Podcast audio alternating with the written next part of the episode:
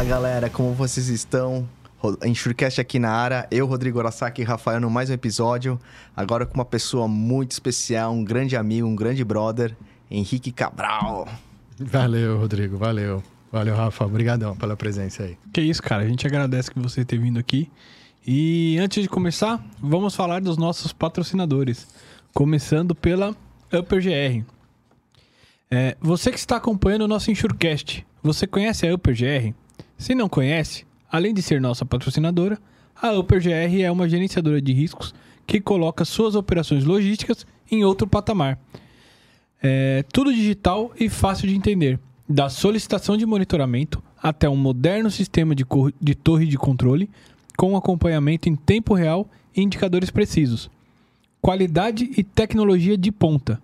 Eles possuem aplicativos para melhor lhe atender, de forma mais ágil e programas preventivos específicos para cada tipo de carga. Fique tranquilo que a UpperGR sempre tem uma solução para vocês. UpperGR, soluções em logísticas e gerenciamento de riscos, unidos para ir mais longe. Boa, sigam a Upper nas redes sociais. Vamos agora para o nosso segundo patrocinador. Se você é do ramo do seguro de transporte, certamente já ouviu falar da Moraes Veleda. Temos o prazer de tê-la como nosso patrocinador. Hoje, a MV é líder no mercado de gerenciamento de risco e prevenção de perdas, sempre utilizando as melhores tecnologias sem deixar de lado a humanização no atendimento e execução de suas atividades. A Moraes Veleda possui um software house pronta para desenvolver aplicativos personalizados para você ganhar tempo, reduzir custos e potencializar resultados. A Moraes Veleda vai muito além das soluções habituais, utilizando sua experiência de 23 anos para estar na frente das suas necessidades. Lá eles consideram que missão dada é missão cumprida. Vamos lá, boa, Moraes Veleda. Obrigado, senhores na rede. Toda vez que ele fala essa frase, missão dada é muito cumprida, às vezes tem eu, fiz, eu fiz duas né? vezes isso. Teve uma vez que ele deu uma porrandona aqui que quase caiu tudo, velho. Você tem que ser com gosto. Mesa, cara. Tem que ser com gosto. Agradecer o patrocinador com gosto. E eu também gostaria até de aproveitar num não agradeci, né, no começo. Obrigado pela oportunidade. Que isso, Obrigado por estar aqui. Muito bacana a iniciativa de vocês. Um negócio assim é, bem legal. Acho que abre um pouco o nosso seguro, o nosso, nosso segmento de seguro para uma coisa que a gente não via antes, né? Uma coisa mais informal, aberta e muito bem-vinda a iniciativa, parabéns. Pô, o Japa tá até de bermuda, ele que sempre é, tá de terninho e tal, tá até de calor, bermuda. O cara do Insurtech, né? Não, Henrique, a gente que agradece, o prazer é nosso de você estar tá aqui, cara. Muito muito, muito obrigado. Uh, a gente queria iniciar aqui, então vamos lá. A gente gostaria de conhecer um pouco mais quem que é o Henrique, quem que é o Henrique Cabral, né? Um pouco da sua história. Conte aí pra gente, pra galera. Você é um cara bem. É a lenda do mercado. É, aí, tá, tá, longe, não. Tá longe de ser isso. Agora o que tá virando lenda já é essa introdução sua de quem conta aí um pouco mais sobre você. Vai ser a próxima Marília Gabriela. ah, cara, o que, que eu posso dizer? É, começar pelo mais importante, né? família. Eu sou um pai de gêmeos de seis anos de idade, um menino e uma menina, muito realizado é, com a minha família. Tenho uma, uma esposa que entre namorar, test drive e casado são já 19 anos, né, cara? Mais que isso, eu sou um entusiasta do automobilismo. É, como o Rafa sabe, um piloto entre aspas, de kart frustrado, né? É, e um amante. Todo mundo lá no kart. Nada. E um amante do, do seguro, cara. É, amante, amo o que eu faço, é, amo a, a, a, indústria que se tornou é, a minha paixão. É, e esse sou eu. Boa. Boa. E, e que, como é que você entrou no mercado de seguro? É, isso não vem muito diferente de, acho que quase, quase todos que estão aí no, no mercado. Foi aquela caída de paraquedas total, uhum. é, total.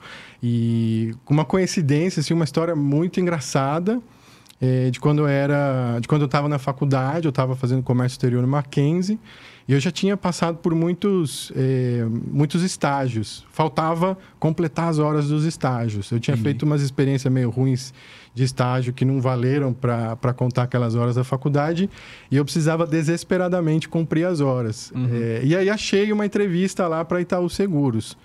É, e falei, poxa, é essa, vou me candidatar. Só que em 2003 não tinha internet, você não botava no Google, né, no celular, o que, que é seguro, o que, que eu tenho que estudar. É, eu não tinha computador em casa, não tinha Wi-Fi. É. É. e, e aí, pô, falei, e aí, como é que faço, né? Tem uma entrevista para falar de seguros, eu não sei nada sobre seguro. E o destino quis, né? Que na minha classe tinha um cara que trabalhava com, com seguros. Na minha visão, era seguros. Sentei do lado dele, é um cara, brother, zaço, amigo até hoje, Tabajara. Tabajara é o nome dele mesmo. Ah, entendi. Ah, tá, o cara já tava comprando, cara. um abraço para ele se ele estiver assistindo, inclusive. Boa. Falei, ô Taba, é, cara, vou fazer uma entrevista sobre seguro. Me fala alguma coisa sobre seguro. Ele falou: Ah, trabalho numa corretora, não trabalho em seguradora, né? Eu falei: E? Não é a mesma coisa? Você vê o naipe, assim, né? E, e, aí ele me explicou: olha como são as coisas. Ele trabalhava com seguros de, de empresarial, uhum. numa corretora, então ele cons conseguia ver várias linhas. E ele falou uns 20 minutos, assim, para mim, o que, que era seguro. Ah, é, é isso e tal. Uma coisa que me marcou foi: não, de todos, assim, o seguro de transporte internacional é o melhor sinistralidade, cara, 2003, mercado de resseguro fechado, você imagina como era né, a realidade. Falei, beleza.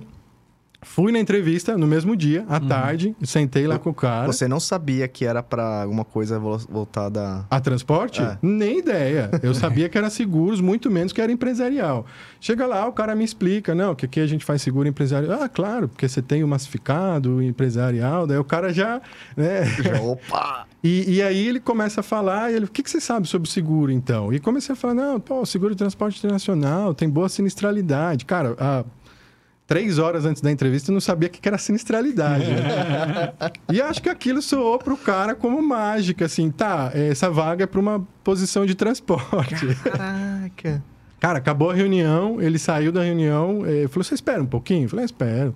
É, demorou um pouquinho, ele voltou e falou, ó, tá contratado, você começa aí daqui a, sei lá, 20 dias foi nesse, nesse naipe, assim, o meu. A, em algum... a casualidade, assim, total do negócio. No mesmo dia, no, quase algumas horas. Caraca, no nunca vi isso acontecer. E, e, assim, eu continuava, mesmo com isso, eu continuava com a ideia de que ah, vai ser algo temporário. Talvez eu consiga, né, passar para o Itaú. Eu gostava muito de mercado financeiro, aquela coisa de acabar de se formar. Eu falei, ah, eu vou para o mercado de, de financeiro. Olha que legal, né? É, e falei, não, vou aceitar. Mas o primeiro mês já foi, assim, divisor de águas. Entrei na Itaú Seguros, na parte de, de transporte, ainda com produto na época que tinha, é, numa parte de pequenas e médias empresas. E a coisa foi evoluindo muito rápido. É, em quatro meses ele me chamou, falou, cara, vai abrir uma posição, eu não vou abrir para ninguém, eu vou abrir para você. Você quer? Falei, bora. Aí tava lá de analista de subscrição júnior. Deu nove meses eu aprendendo muito com o Marco Antônio Romualdo, que era um cara, meu chefe na época, que era um cara que me ensinava tudo de transporte, falava, ó, oh, é assim e tal. Ele falou, ó, oh, você é um cara que aprendeu rápido, mas é, eu tô saindo da empresa. Ele foi para a Liberty para montar aquele time lá, tão bacana que foi do, do, da Liberty no começo, quando o Black saiu da Itaú. Sim. Né? Para quem é mais antigo de mercado vai lembrar isso. E eu falei, tá, e como é que nós vamos ficar aqui, né? e foram até encontrar uma outra pessoa, já veio outra mudança, eu fui para a área do Jax, né, que era de grandes riscos. Aí eu caí mesmo onde é, onde eu estou mais acostumado, que é a área de grandes riscos, é, para transportes. Uhum. E aí foi uma evolução muito rápida, cara. Fiquei vendo transporte há algum tempo, até que eu cheguei em algum momento ali, eu falei assim, bom, não quero, não quero ver mais transportes. E eu tava já numa linha entre eu saio e vou pro property, consegui ali uns contatos na Itaú, tava para mudar. Conversei com o Vanderlei Ravazzi, nosso chefe na época. Verdade. Falei, ô Vande, eu tô saindo, acho que eu vou pro property, que eu quero mudar um pouco, sair do, do transporte para ganhar mais conhecimento. Eu preciso é, parar de ver árvore e ver floresta, sabe? Com essa ideia. Ele falou, ó, tá, deixa eu pensar. Daí deu dois dias, ele me chamou, ó, tá saindo uma vaga no operador portuário eu acho que é para você. Eu falei, Vande, pô, eu escutava muito do property, o ramo nobre, né? Uhum. Falei, Vande, não sei, cara, acho que eu vou pro property. Ele falou, ó, uma coisa que você vai gostar do operador portuário.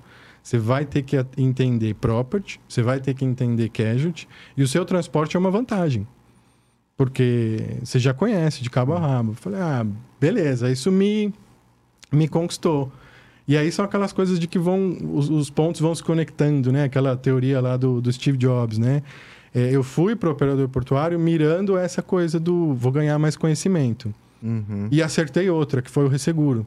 Porque isso já era 2009. É, o operador portuário vinha com umas apólices lá de 50 milhões de dólares de limite. que não tinha contrato para isso. Então era facultativo, era resseguro, era broker de resseguro. E acabei acertando aí, porque comecei a falar muito com broker, com ressegurador, gostei da ideia do resseguro. Falei, pô, que legal, cara, você pode compartilhar o risco e não ficar numa seguradora e ver mais linhas de negócio. Aí foi crescendo o gosto. Em 2011, falei, não, é isso que eu quero. Aí, um ano depois procurando, em 2012, eu entrei na Munich. Essa foi a, foi a história, até chegar na Munich Re quando eu comecei lá, né? E essa mudança para você foi muito diferente começar a fazer resseguro, não? Ah, envolve, envolve muita mudança. É, a primeira vez que eu sentei lá, eu falei com o meu chefe, né? Eu falei, cara, eu não sei nada de resseguro. Ele falou, ah, demora um ano, um ano e meio para você alinhar tudo, né?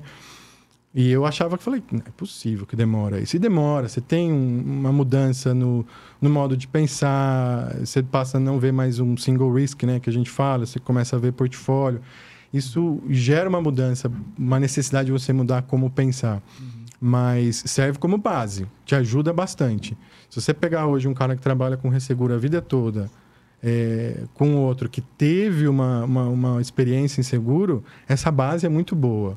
É, sabe, é, a hora que você discute, pô, eu, eu sei qual é a dor também um pouco do acidente na hora de, de conversar. E isso foi uma vantagem para mim. Bacana. E, e, o que, que é o resseguro, cara? O que, que é isso? É, que mundo é que é esse? O que, que faz o ressegurador? É, dá um tempo aí de, de, de, de, explorar, né? Dá um tempo aí pra Não, gente colocar isso. Mas, assim, em, resumidamente, de forma muito simplista, é é uma modalidade, é uma, uma forma de você é, fazer a transferência de risco. Né? Toda seguradora ela tem suas limitações legais, ela tem as suas limitações de capital para fazer frente a alguns riscos. Ela pode ser determinado momento porque um risco está acima da capacidade que ela tem, né? Ah, é, Rodrigo quer fazer a, o seguro do, da Lamborghini dele de um milhão de reais. Nossa, que me dera, Deus é, te ouça. me dá, me dá, Força. Força. E, e isso está fora ou do apetite, ou da capacidade dela, ou do quanto ela pode fazer máximo por risco. Então, o que, que ela vai buscar?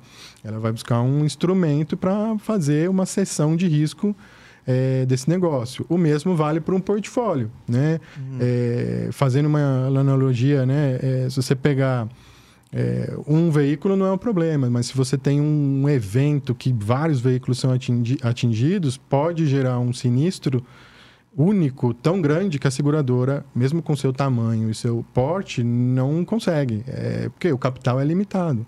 É tudo uma relação entre o capital que a empresa tem com a sua capacidade de, de fazer negócio, de pagar, né? Entendi. E... e... Não, não, só, só nesse falou capacidade.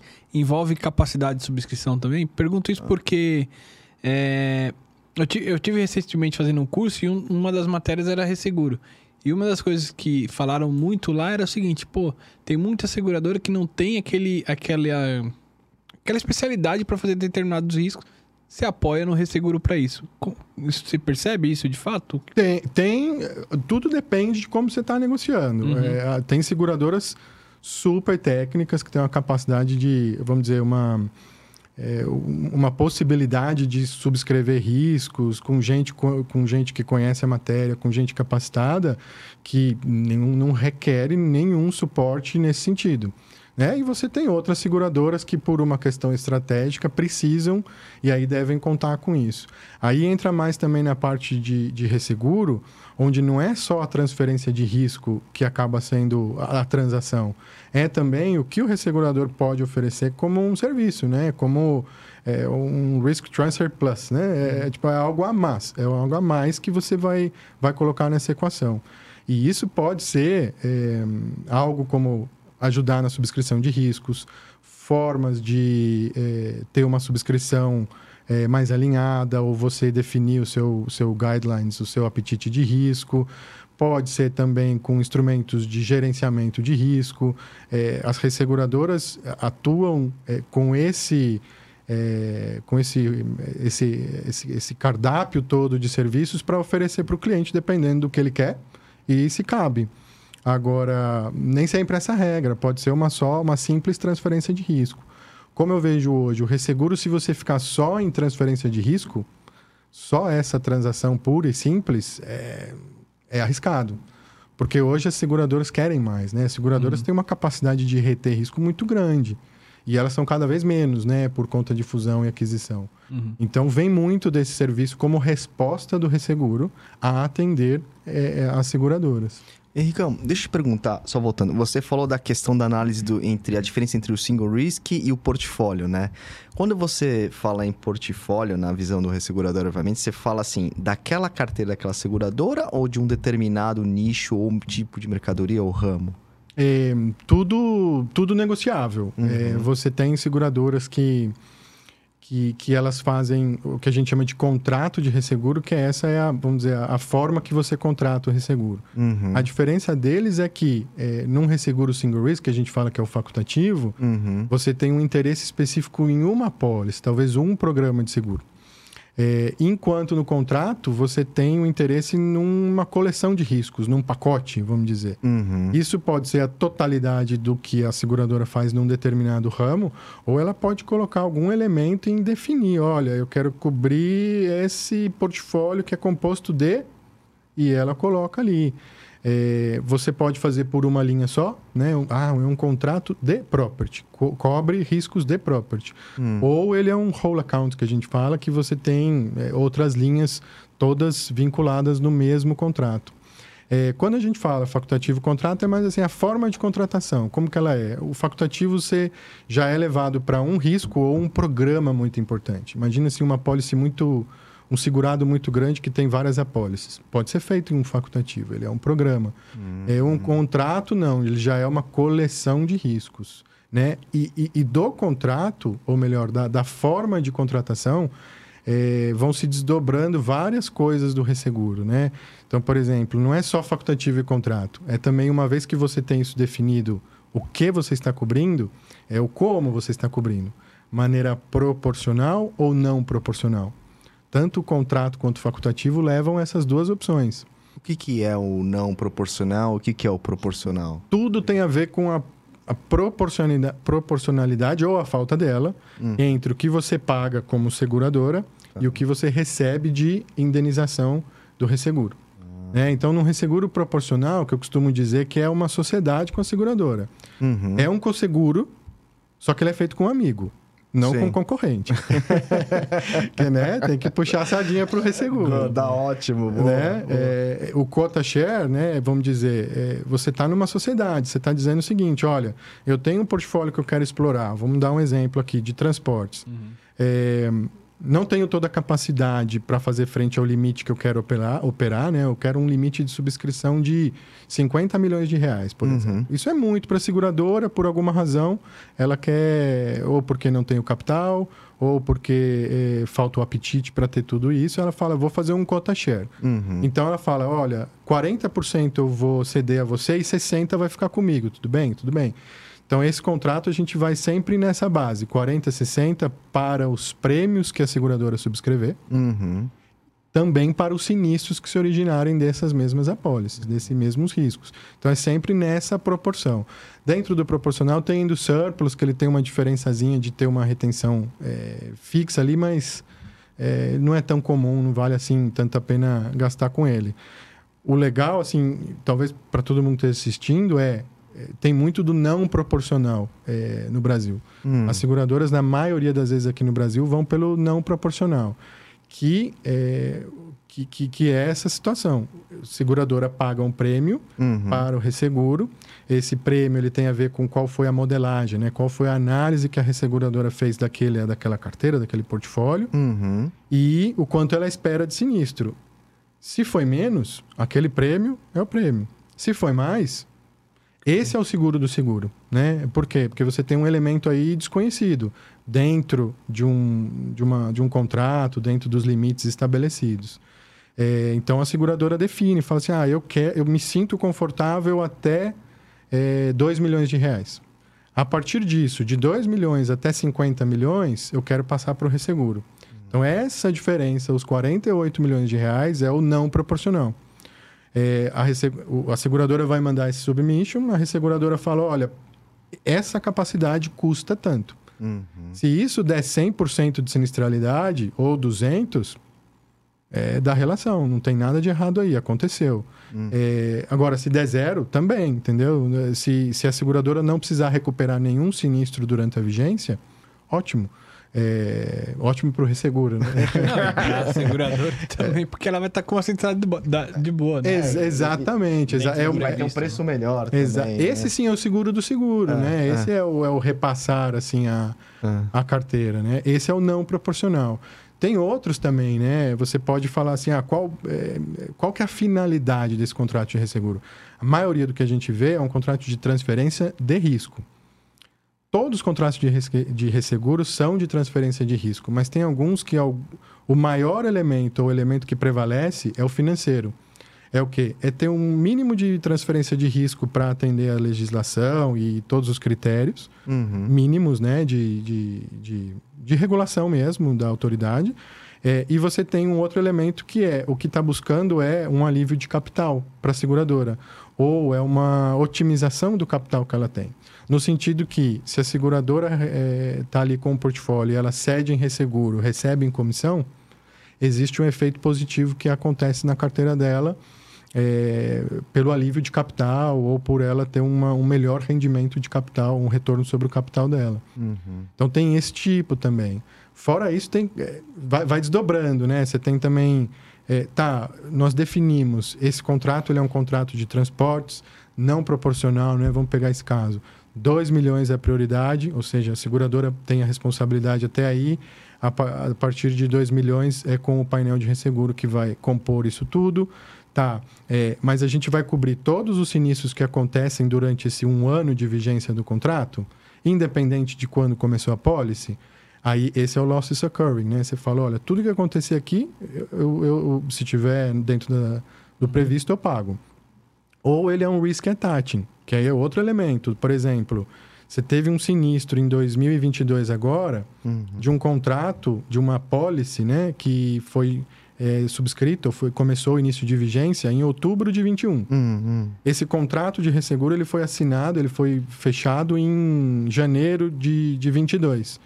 Então, ainda que o sinistro aconteça dentro desse ano, é, a apólice que ele da onde ele originou não é desse ano. Hum. Então, é, ele é do contrato anterior.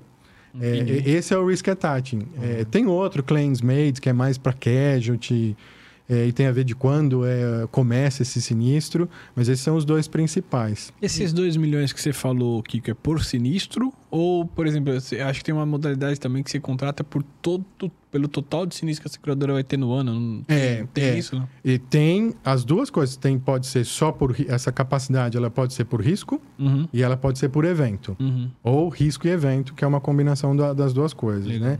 Então, vamos... Na verdade, isso vai para esses 48 milhões, né? Do nosso exemplo, é, que é o, a capacidade do resseguro. Uhum. Como que ele pode te indenizar? É, se é por risco, significa que, ah, uma pólice é, que deu um sinistro, esse é o risco. Qual é o evento do ponto de vista ali da seguradora? O caso que vocês comentaram até num, num podcast anterior, o cara parou lá no posto, né, encontrou com outros dois da mesma, uhum. da mesma empresa, que estão cobertos na mesma pólice e pegou fogo. Obrigado uhum. por assistir, Kiko. É, obrigado mesmo. É, assistir e pagar também, né? Porque eu acho que eu tava aí nesse meio. Boa. Sério. Mas é de fato um evento, porque dentro das estipulações das condições do transporte, ele é entendido como um evento, como um acúmulo. Uhum. Né? É, eu lembro que na época pegou duas apólices, né? Uhum. Por isso que virou um evento para o resseguro. Sim, sim. Né? É, então, isso, isso é o evento. Assim como né, num, num evento maior, né? Vamos pensar é, de casos recentes aí, você teve o. Recente nem tanto, né? Lembra que teve aquele acidente com chibatão lá no, sim, no Porto? Sim, sim. Você teve várias cargas que foram é, danificadas. Foi, é, faz, faz bastante tempo. Mas é um caso que me salta a memória que fica fácil. Isso, isso. É, porque. Foi, foi bem emblemático. Pô, são várias apólices ali, várias seguradoras. Né? Grande América, aquele navio que afundou, foi um sinistro de evento é, o, aquele Maersk Londrina também uhum. foi é, muito bem regulados pelo mercado brasileiro, por sinal. é, que conseguiu o ressarcimento desses casos, mas é uma típica definição de evento. Legal. Então a capacidade de resseguro tem essas duas possibilidades, tanto na formação de um sinistro, que ele é um só, Uhum. quanto num acúmulo, num, num evento em que a seguradora perdeu é, em um só é, sinistro é, aquele, aquele Vários valor. clientes. Eu lembro até esse do Chibatão, na seguradora que a gente trabalhava na época, é, era toda hora pingava um sinistro de um cliente diferente. E eu acho que até eles falaram, tem que avisar e tal quando chegar, justamente para levar, provavelmente, pro, pro resseguro. Exato, exato. É, precisa ter essa consolidação.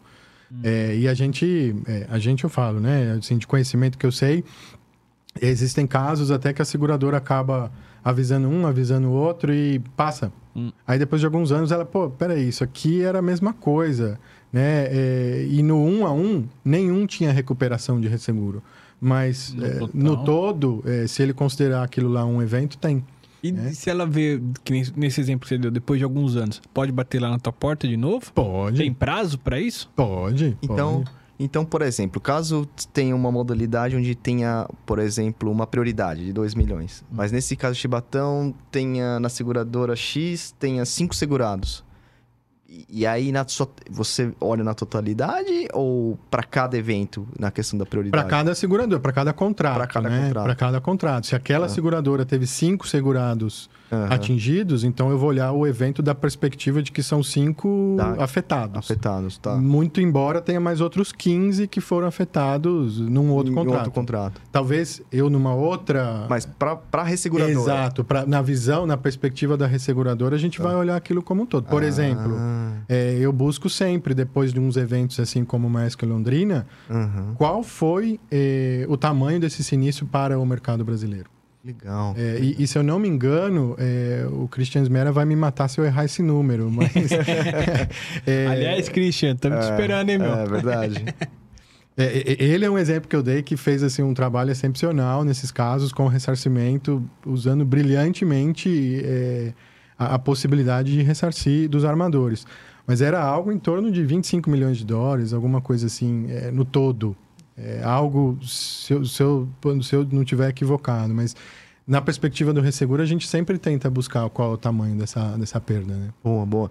Tem uma dúvida O mais aqui. famoso de todos Aham. é, o, set- é o 11 de setembro, né? No, é, É, imagina que- quanta. que a, a grande discussão, grande eh, eh, ação judicial que teve nos Estados Unidos era se um evento era uma torre e outro evento, eh, se um sinistro era uma torre ou outro. se outro era outra torre, eh, porque não tinha uma definição muito clara disso. Então eles foram a juízo, eh, fizeram algum acordo ali entre quatro, alguma coisa bilhões pela, pelas, pelas torres, mas cada uma tinha um valor de 3,6, se eu não me engano Hum, hum. né? É, e, e os, do- e os proprietários queriam, alegando no sentido que é um evento só, que os dois aviões é, constituíram um evento, vai recuperar. É, perdão, que eles, pra, na constituição deles, era, cada um era um risco, ele ia per- eh, recuperar 3,6 e 3,6. E a seguradora, as, as, os res, o resseguro foi numa linha de que aquilo era um evento. Um único evento. Então, Era um os ataque dois só, né? era decorrentes de um só ataque, exatamente. E isso foi, foi famoso. E por que, que abriu eh, muita discussão sobre controle de prazo de assinar slip? Porque no dia que aconteceu isso, o slip não estava assinado. Caramba, imagina a treta, Então isso cara. foi mundial, assim, foi uma preocupação. Não, peraí, vamos colocar uma limitação, porque não pode ficar aberto, assim, eh, faz o acordo sem assinar um slip, né? Uma Entendi. curiosidade. Até pra galera entender, aí você me corrige se eu tiver errado, Kiko, mas. Henrique. É, ele- é, eram duas torres, eles contrataram o valor de uma torre só com restituição automática, porque não imaginavam que as Exatamente. duas iriam sofrer Ah, um- é. um dano ao mesmo tempo. mesmo um incêndio dia, aqui é. não ia chegar aqui, por exemplo. Exatamente. É, é. Aí uma caiu, outra caiu. E aí, restitui automático ou não? Se é. É. um, por isso a discussão de um evento, aí não tem restituição, porque é um evento só. Exatamente, exatamente. E esse é, o, e- exatamente, esse é o valor do, do, do, do, do prédio, né? O valor Uhum. do sinistro como um todo foi um, é um game changer, né? No, no resseguro, muitas resseguradoras ficaram próximas de quebrar por conta disso. Bom, Henricão, chegando nesse ponto que você falou da, desse, desse, dessa catástrofe que teve gigante, como, como, como que a resseguradora se protege? A gente tem. A, nós temos. A seguradora tem o, a proteção do resseguro, que é uma proteção. E o ressegurador? Porque são valores exorbitantes, né? Que, que, que rolam São, ali. são. Modelagem, eu acho que é, você tem uma modelagem no sentido de que sinistros pequenos são muito frequentes. Uhum. Sinistros maiores têm uma menor frequência. E você tem que, é, dentro da modelagem de que cada cliente te, é, te, te, te, te, manda, é, uhum. você calcular isso. No uhum. todo, como uma resseguradora, vale, né, nas resseguradoras maiores, maiores que tem no mercado, vale uma regra que é, eu não diria austeridade, mas uma, uma certa política conservadora de constituição de reservas. Uhum. Porque diferente de um seguro, a resseguradora ela olha tudo por ano de subscrição. Uhum. Então, a, segura, a resseguradora começa um ano super mal. Porque ela fala, na pior das hipóteses, eu vou pegar esse ano que ele vai me dar, sei lá, 75% de sinistralidade. Uhum. E aí, é, porque eu estou olhando na visão de ano de subscrição. E aí, conforme os anos vão passando, eu vou ver o que, que eu realmente paguei, com que sinistralidade eu estou e com, com que sinistralidade eu projetei. É, é, o IBNR que a gente carrega. Uhum. Né? É, esse IBNR, uma hora ou outra, ele vai ser liberado. Ele vai, ele vai cair ao longo do tempo, porque depois de 10 anos, você não espera mais que aquele ano específico. Nossa, é por muito tempo, né? É, é de, depende é. da carteira. Se você pegar um RC, né, cara? Um RC que a gente fala que é long tail, né? Uhum. Que, é o, uhum. que é a cauda longa. Uhum. Por quê? Acontece o sinistro entra com ação. O cara perde, o cara ganha. Imagina. É, isso aí vai, vai muito tempo. O transporte, como, como regra, principalmente no Brasil, que tem a questão da averbação e tudo mais, é, ele é short tail total. Eu encaro ele assim, tipo, 3, 4 anos, acabou. Uhum. Você não tem muito. Tem algum outro que vai virar judicial, né? Eu tenho uma história que, tipo, ah, fui lá, sentei lá na minha mesa, abri é, o e-mail tinha um sinistro, cara, acho que era 28 milhões de reais, assim, de uma seguradora. É, o, sinistro, o sinistro era de 2007, ou... Não, perdão, de 2009. É, 2009, já mercado aberto, inclusive. Uhum. É, o, o, sinistro era... Sinistro de 170, 180 mil dólares à época. É, um sinistro que foi negado pela seguradora. Ah, olha, isso aqui é uma avaria, a máquina veio importada, deu oxidação é, insuficiência de embalagem, meu amigo, está declinado. O segurado entrou com uma ação, perdeu num, num, numa primeira instância e na segunda instância ele ganhou. Ganhou com aquele direito dos juros que vai desde lá de trás, né? E virou essa fortuna, cara. Então, assim, é, pegou todo mundo de surpresa. Nós, a Acidente, por quê? Sai da curva total. É. Isso foi em 2019, quer dizer, 10 anos depois, né? Verdade, verdade. É bizarro, né? Agora, uma coisa também que eu percebi no nosso mercado foi teve um, um período aqui onde algumas seguradoras estavam muito agressivas se usando do facultativo para aqueles riscos ruins. É, isso de fato aconteceu, essa transferência de problema, digamos assim? Foi um problema para vocês, como é. seguradores? É, para mim, nem tanto que eu não aceitei muito. é, eu acho que, assim, é, não foi uma coisa deliberadamente, ah, eu vou passar o que é ruim. Mas eu acho que é uma curva de aprendizado, né? A gente, como mercado no Brasil, está desde 2008 com ele aberto. Uhum. É, é, óbvio que você vai, ao longo do tempo, é, tomando um pouco mais de conhecimento, como funciona, e aí vem essas, essas, essas vamos dizer, idealizações, essas esses projetos de, ah, pô, vamos tentar ceder mais alguma coisa em facultativo. Uhum. E aí a coisa, sim, algum tempo atrás, é, foi muito para esse lado. Ó, vamos pegar tudo que é bom, tudo que é ruim, é, a gente vai mandar para facultativo. É, isso aconteceu. Mas eu acho que muito fazendo parte, assim, de uma curva de aprendizado. Né? Tanto de quem está querendo ceder esse risco, uhum. quanto de quem estava querendo aceitar. Né? Eu eu lembro que eu converso muito com, com, com o meu chefe na Alemanha e ele, ele conta a história de como foi a abertura do mercado no Brasil, né? E ele fala, cara, se todo lugar que você ia em 2007 falava o Brasil vai abrir o resseguro, o Brasil vai abrir o resseguro. E ele falava, pô, daqui a pouco vai ter ouro na rua no, estado, no, no, no Brasil, né? Porque criou-se muita, muita expectativa. E com isso, criou-se também muito capital vindo para o país. Uhum. É, muito capital, as coisas se equilibram tem uma oferta grande de capital, tem uma possibilidade de aceitar qualquer coisa, né? E, e isso aconteceu de fato. É, com certeza deve ter eh, tido aí não muito boas experiências, porque é aquela coisa da frequência com o tamanho. Essas contas geralmente eram contas muito grandes, Sim. que não dão sinistro, mas quando dão, É pesado, é pesado. Boa, boa, Henrique. Pegando também esse ponto que o Rafael falou, é, como você, você, como uma resseguradora, né? Como uma resseguradora em geral, você olha várias, várias carteiras e várias. é, talvez assim, portfólios diferentes de várias seguradoras. Hoje, na sua visão, como que você enxerga o nosso mercado brasileiro em- na- nessa perspectiva de ressegurador, na sua visão? Eu vejo assim, é, para o que é PNC, né, que a gente chama, porque são os riscos industriais. Uhum. É, o Brasil tem né, uma característica muito particular que é a questão de pouco tempo de evolução. Uhum. Pouco tempo se eu comparo com outros mercados é, aí fora, né? Uhum. É, mais maduros. É, então, assim, para o Brasil, é, eu vejo um mercado muito evoluído. Com vergonha? Eu vejo um mercado muito evoluído, muito evoluído. Só que é, a gente tem que lembrar que a gente teve uma limitação lá atrás que foi vários anos de monopólio é, que deixou a gente travado, né? E além do monopólio, eu acho que também a gente tem uma questão cultural que a gente sempre foi muito muito fechado, né? É, o resseguro por natureza como atividade é, ele é de transferência de risco, mas ele naturalmente ele funciona quando você tem uma dispersão. Então, se eu pegar do ponto de vista só o Brasil resseguro, nunca ele vai ser suficiente do ponto de vista de resseguro para fazer uma abordagem boa é, de, de resultado e tudo. Você tem que expandir, você tem que começar a olhar outros mercados, porque de repente no Brasil não está bom uma certa condição socioeconômica por alguma razão, é, mas o outro co- país que você está atuando não tem esse problema. Cara, que Daí, a, né, esse movimento todo do IRB fazer a internacionalização, as, as seguradoras brasileiras tentarem isso. Porque você, como um só mercado, você não tem essa dispersão. Por maior que o Brasil seja. Não tem. É, então, a gente tem essa característica um pouco peculiar de pouco tempo de, de desenvolvimento. É, mas eu acho que, assim, dentro do que a gente faz, é muito evoluído. É, é, no sentido tanto de criatividade, no que se pode fazer em resseguro, no que se pode encontrar de solução, é, e também nessa coisa que eu falava do serviço adicional, do que está vindo agregado.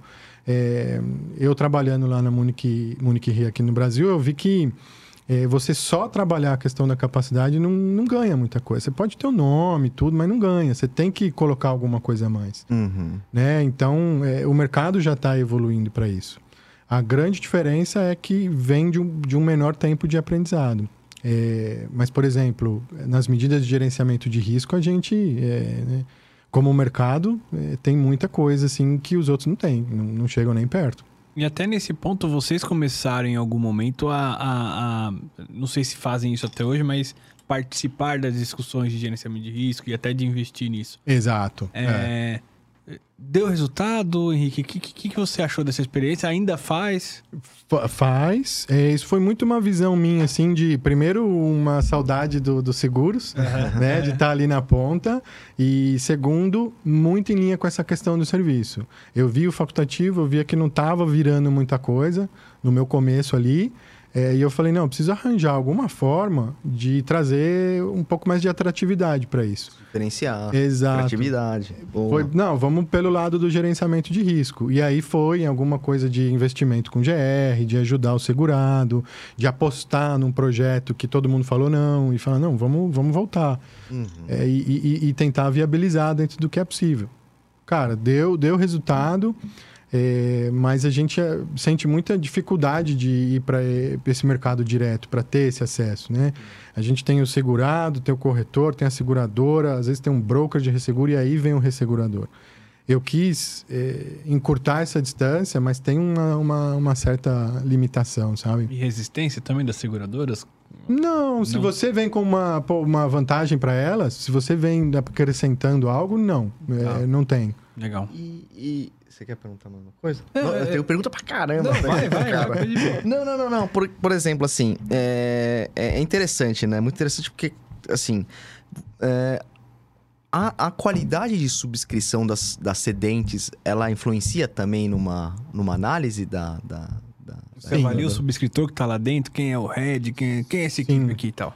Sim, é normal. É normal o ressegurador sempre estar de olho, assim, no mercado. Ah, quem está em tal, em tal operação, quem está cuidando, quem é o, o gestor ali, no sentido de que se ele tem um bom currículo, então, uhum. na melhor das hipóteses, ele está usando toda essa experiência para uhum. ter um portfólio bacana e a gente e o ressegurador se sente, se sente mais confortável né? E, e, e, até, por exemplo, nas startups da vida, né? Nas, nas seguradoras que começaram do nada, é, o que, que eles têm a oferecer? Eles têm a oferecer o conhecimento Outra. de quem ele está trazendo, né? Então, isso é essencial. Pô, quem, quem você está trazendo? Uhum. Isso vai dizer muito em qual vai ser a dinâmica de crescimento. Se o cara vai olhar né, mais para um crescimento né? Lento pelo seguro, né? Que a gente fala, uhum. né?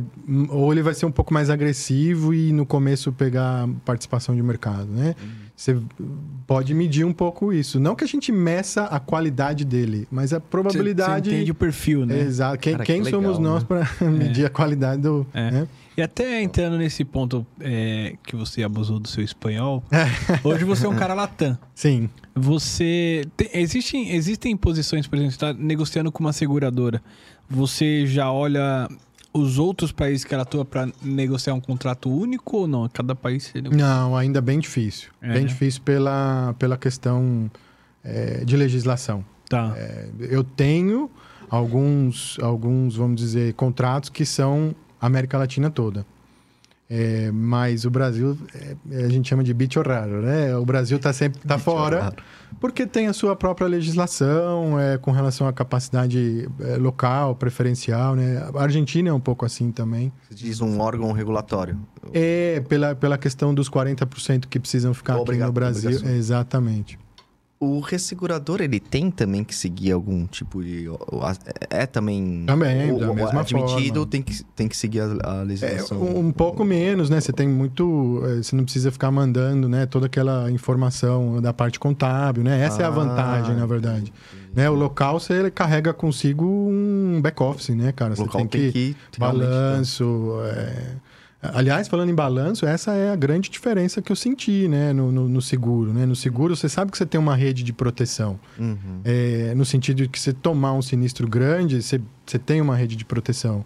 O resseguro muda um pouco a chave porque ela é uma relação direta com o seu balanço. Né? O que você aceitar, aceitei 20 milhões é, em um risco e você tomou os 20 milhões, é 20 milhões que vai para o seu balanço. Não tem, não passa para ninguém, né? Medo, cara. É. tá doido, tá doido.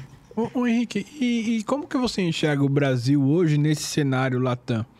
É, a gente tem representatividade? Como que é o nosso, o nosso mercado em si? Eu, grande demais. É, se você pegar estatísticas, falar de transporte, né, que é o meu, meu forte, né, marine como um todo, é, o mercado do Brasil é de um bi de dólar. É, se você pegar o segundo colocado aí, eu acho que ele é o México, ele tem 600. O Brasil é maior que o México? O Brasil é maior que o México. É, em, em Marine é maior que o México e eu diria que muitas outras linhas. O Brasil tem um volume, cara, uma coisa assim que é surreal. Eu conto sempre isso, que numa das primeiras investidas aí minha é, Latam, a gente ganhou uma conta que eu acho que era 200 mil dólares o prêmio. Não que eu queira. Ai, é pouco. Não, mas é que você começa a ver números, você começa a acostumar. Uhum. E a gente ganhou, é, ganhei, né, como, como Munique Rio, acho que eram 50 mil dólares. E eu vi um monte de gente comemorando muito, assim, lá na filial da Argentina, né? Eu. Tá.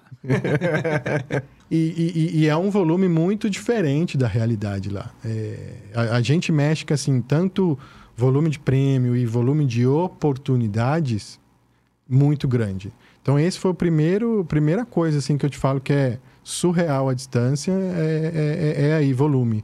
Eu falava do prêmio do, do transporte, né? o prêmio das, é, do mercado como um todo, de seguro. Brasil, um bilhão. É, se pegar o outro bi, são todos os outros países da América Latina. Então, é essa a representatividade. Me frustra um pouco, porque ao mesmo tempo que a gente quer ser o hub, quer falar, não, o Brasil é grande, a gente não tem identificação muito com a América Latina. Isso é cultural. Conta então, que é o único país que tem a língua diferente. Exato, talvez. cara. E a gente tem uma resistência. Eu já. Isso é uma coisa que eu já me interessei muito a ver e a estudar. Eu falei, mas por que, que é assim? Eu sou um cara é, que, que, que, inclusive, tô vendo Latam porque eu gosto dessas coisas de cultura, ver e tal.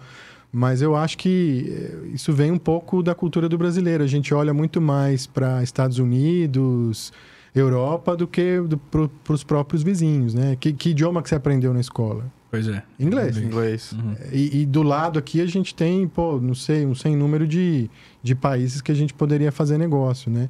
Então tem essa questão cultural. E, e isso vai para o seguro também, porque é, é, o que eu falei, o Brasil acaba sendo um pouco, fica destacado um pouco de América Latina por não ter essa identificação.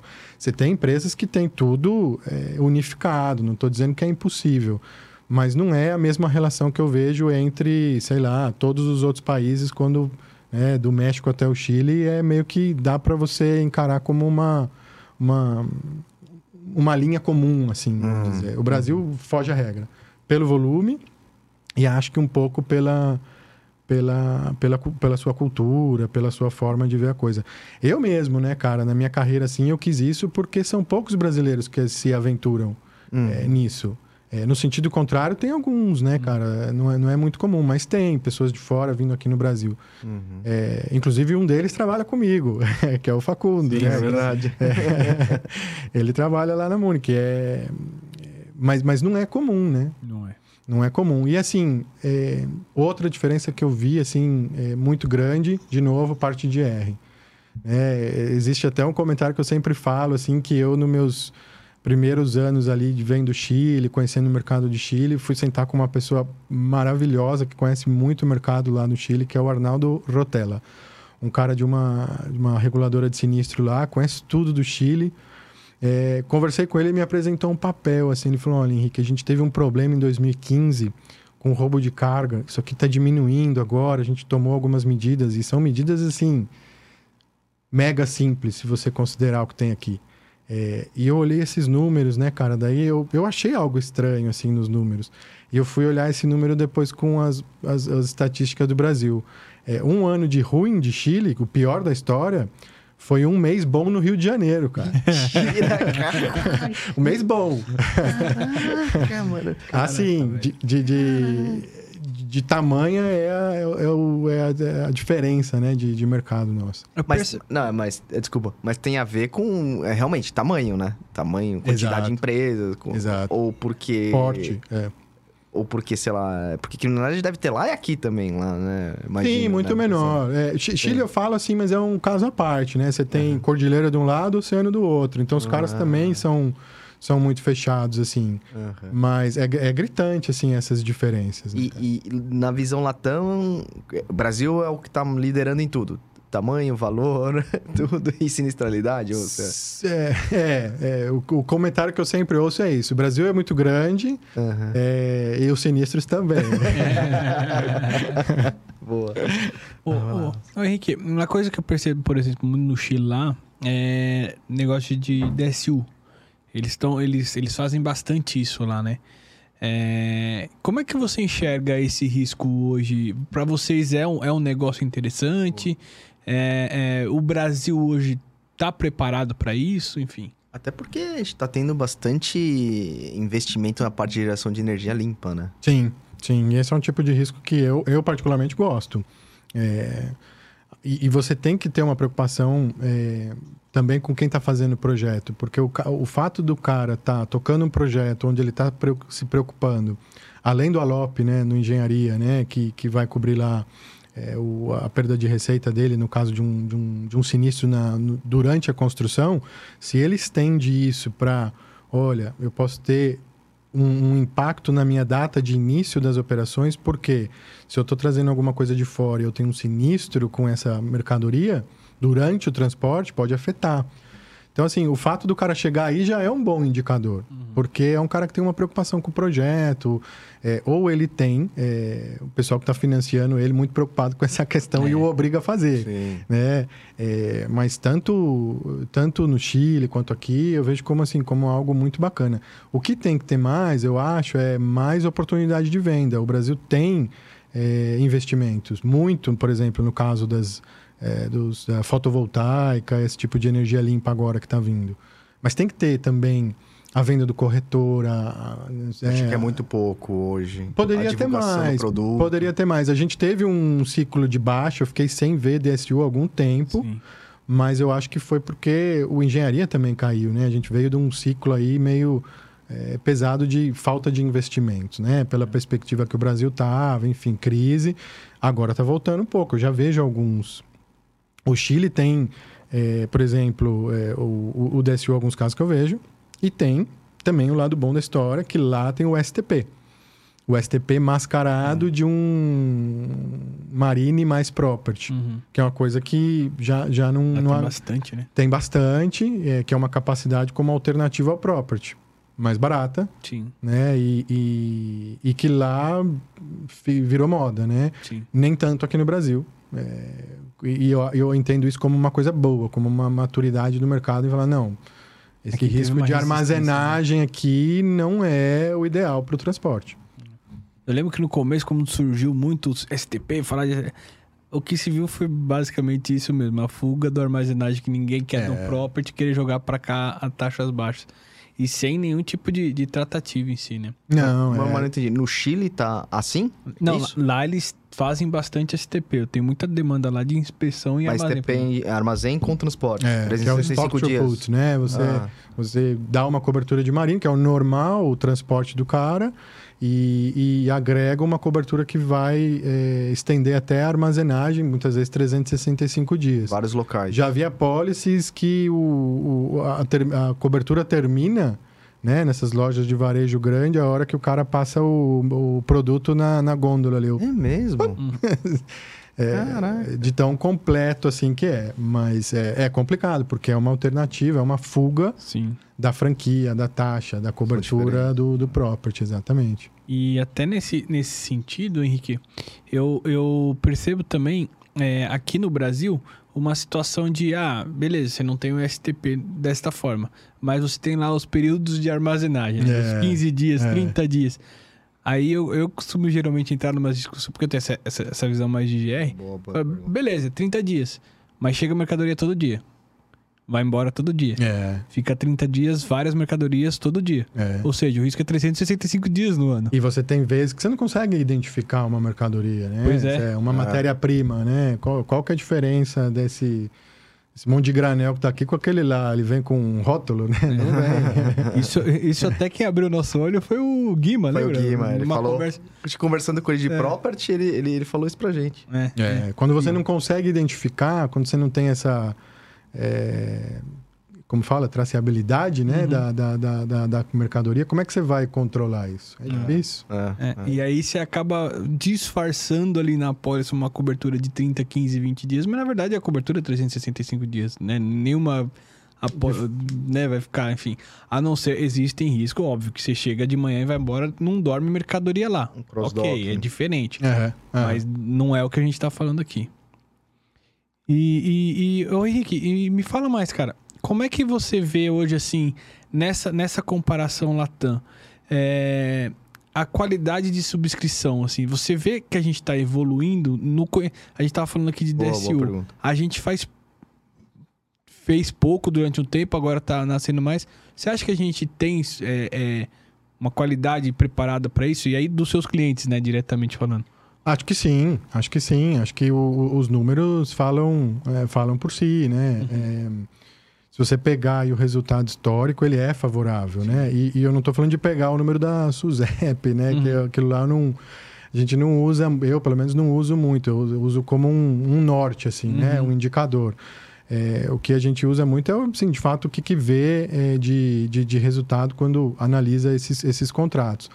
Mas eu diria que é bem evoluída é, e, e, vai muito nesse sentido de é, ter esse serviço adicional. É, uhum. O Brasil, quando o que eu vejo no Brasil de diferente nessa subscrição do transporte, pelo menos, é muito essa preocupação com a operação do cara, com do, do segurado, eu digo, com, a, com, a, com, o gerenciamento de risco que vai acontecer ali, uhum. meio que no detalhe. Às vezes, às vezes, essa é uma grande diferença que eu vejo. Vai no detalhe. Olha, eu aceito é, aparelho tal, aparelho tal, tem que ser nessa configuração né? É, enquanto nos outros mercados você não chega nesse nível de detalhe. Sim. Você não tem essa, essa construção tão definida assim.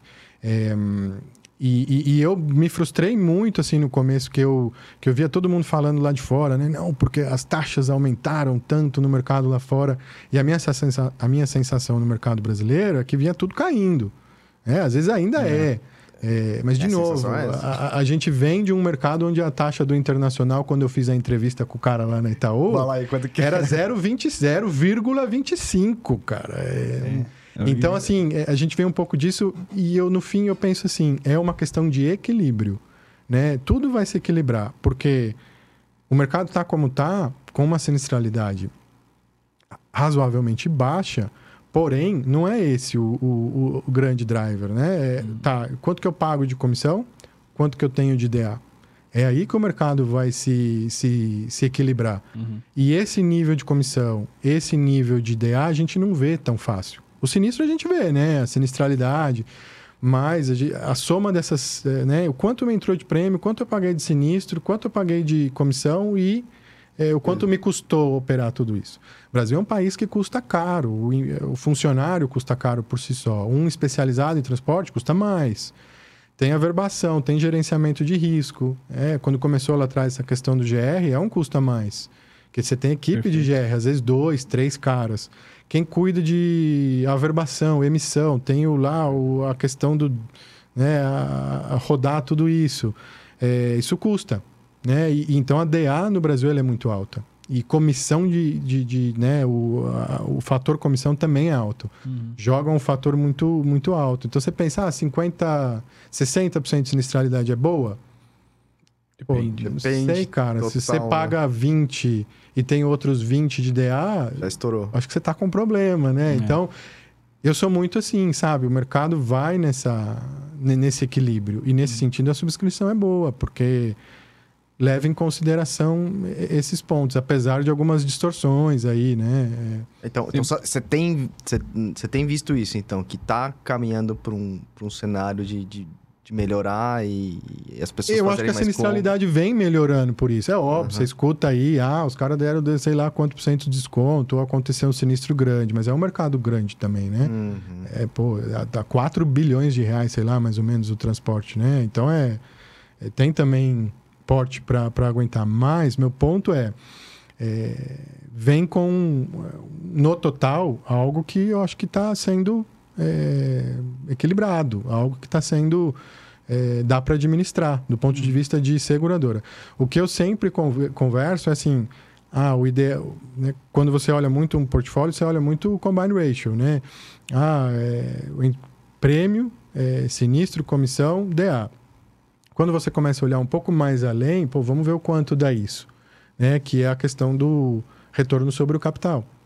É, e, e, aí eu coloco sempre, pô, mas você sabe o quanto cap, o capital o transporte demanda? Demanda muito, cara. É tipo, sei lá, de cada um. De cada 10 reais que você fatura em transportes, uns, é, uns quatro você tem que manter como capital seu lá parado. Não pode tirar. É, que é a linha que mais demanda capital. Hum. É, então eu sempre procuro nas conversas dar esse, também essa, é, esse elemento também para ver. É, porque é um teste, né? O, o quanto passa, o, o quanto rentável, quão rentável é a, a, carteira de transportes. Boa. Boa. E, e, e para finalizar, Henricão, você mexe muito com agro lá, não? Você tem muita segurando. Cada vez mais, né? então, era isso que eu ia chegar. Pô, como é que você tá vendo essa movimentação, cara? Porque a gente tava até falando com, com o Paulo, que é, acho que é o episódio número 2 aqui nosso a gente, a gente, ele é um, bem de seguro agro e até numa dos comentários que eu falei foi, pô, hoje a gente, a gente cota pelo menos com 15 dias de atraso, porque o sinistro do agro você só vai saber quando o cara que não recebeu avisar que não recebeu, às vezes ele só vai ver que não recebeu quando o vendedor for cobrar ele de pagar. E assim a gente e assim a, o cliente vai pulando de seguradora em seguradora. Como é que é isso para você lá? Como é que isso está refletindo para você? É. Assim, o agro como linha de negócio está crescendo demais, né, uhum. cara? É, e, e, tem espaço para crescer muito. Uhum. A Argentina é um país gigante em termos de mercado de, de seguro de agro. É, o Brasil ainda não. Está é, meio que patinando aí na questão lá do subsídio uhum. e as seguradoras vêm encontrando formas para crescer né, o, a modalidade de agro. É, ainda, né, vamos dizer, com alguns resultados não tão favoráveis, porque, pô, a gente vem, sei lá, de uma seca aí meio Mudanças climáticas. mudanças climáticas e tal, mas eu acho que faz parte da realidade da linha, né? É, mas vem crescendo muito, uma linha que está se investindo muito, né? Se olhar para todos os lados aí, tem projetos que mexem até com inovação dentro do campo, né? A forma de regular o sinistro, distribuição também, é, vincular isso com a questão do crédito, é, é, é legal. É, dentro do transporte, eu acredito que ele seja um desafio Uhum. né? Que é a questão do, pô, como é que você faz a entrega da safra? É, cara, quem aparecer leva, né? Igualmente É, pro porto, no- no- no- né? exatamente. E aí o GR que você planejou e pensou, não, vou Esquece. fazer assim, assim, não funciona. Então é me, me chama a atenção essa particularidade. Sempre quando a coisa tem a ver com um projeto de agro, eu falo, não, peraí, vamos, vamos estabelecer algumas coisas aqui então, porque é, sempre tem essa característica, né? Legal. Pô, obrigado, Kiko. Obrigado por, por ter vindo aqui. Obrigado por Valeu. topar esse, Obrigado. esse bate-papo aí. Acho que foi, foi bem bacana. Cara, é pena que é uma hora, cara. Eu tenho, eu tenho pena. Depois a gente começa a conversar ali. Né? Mas, bom, Henrique, você quer falar alguma coisa? Palavras finais aí? Passo muito rápido, cara. É, passa rapidíssimo, rapidíssimo, cara. Não, eu tenho mais é agradecer, cara, a oportunidade. Eu acho que, é como eu falei, a gente tá, como nós, como mercado de seguros, precisamos de iniciativas assim. É, para dar um pouco mais de informalidade, para dar um pouco mais de, de abertura às pessoas que não conhecem e passem a conhecer o, o, o seguro, o resseguro.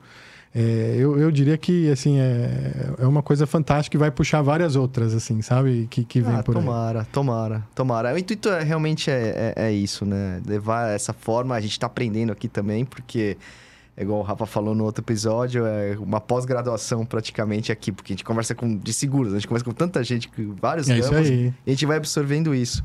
É isso aí. E, bom, galera, eu só queria dizer que isso aqui é um projeto meu e do Rafael, tá? As nossas opiniões re- eh, são respectivamente as no- as nossas, tá? E não representam nossas empresas que trabalham, tá? É, Henricão, muito obrigado, cara. Sensacional. Você é um cara Valeu. genial, cara. Gostei demais. Além de muito É, amigo. bom. Muito amigo. Pede pra galera Droga. curtir aí. É, dá um like. E se inscreva também. E No vambora. sininho aqui, ó. Cliquem no sininho, se inscrevam, dêem um like. Dividam com as pessoas, pessoal. Isso é muito importante. Esse trabalho que a gente tem feito aqui, trazendo informação, acho que vale para muitas pessoas, cara. É, O- o- as informações que, por exemplo, o que a gente conversou hoje, que o Henrique trouxe pra gente, é muito enriquecedor. Então, espalhem aí pra, pra galera. Enriquecedor. Até a próxima, galera. Valeu, gente. Valeu, abraço.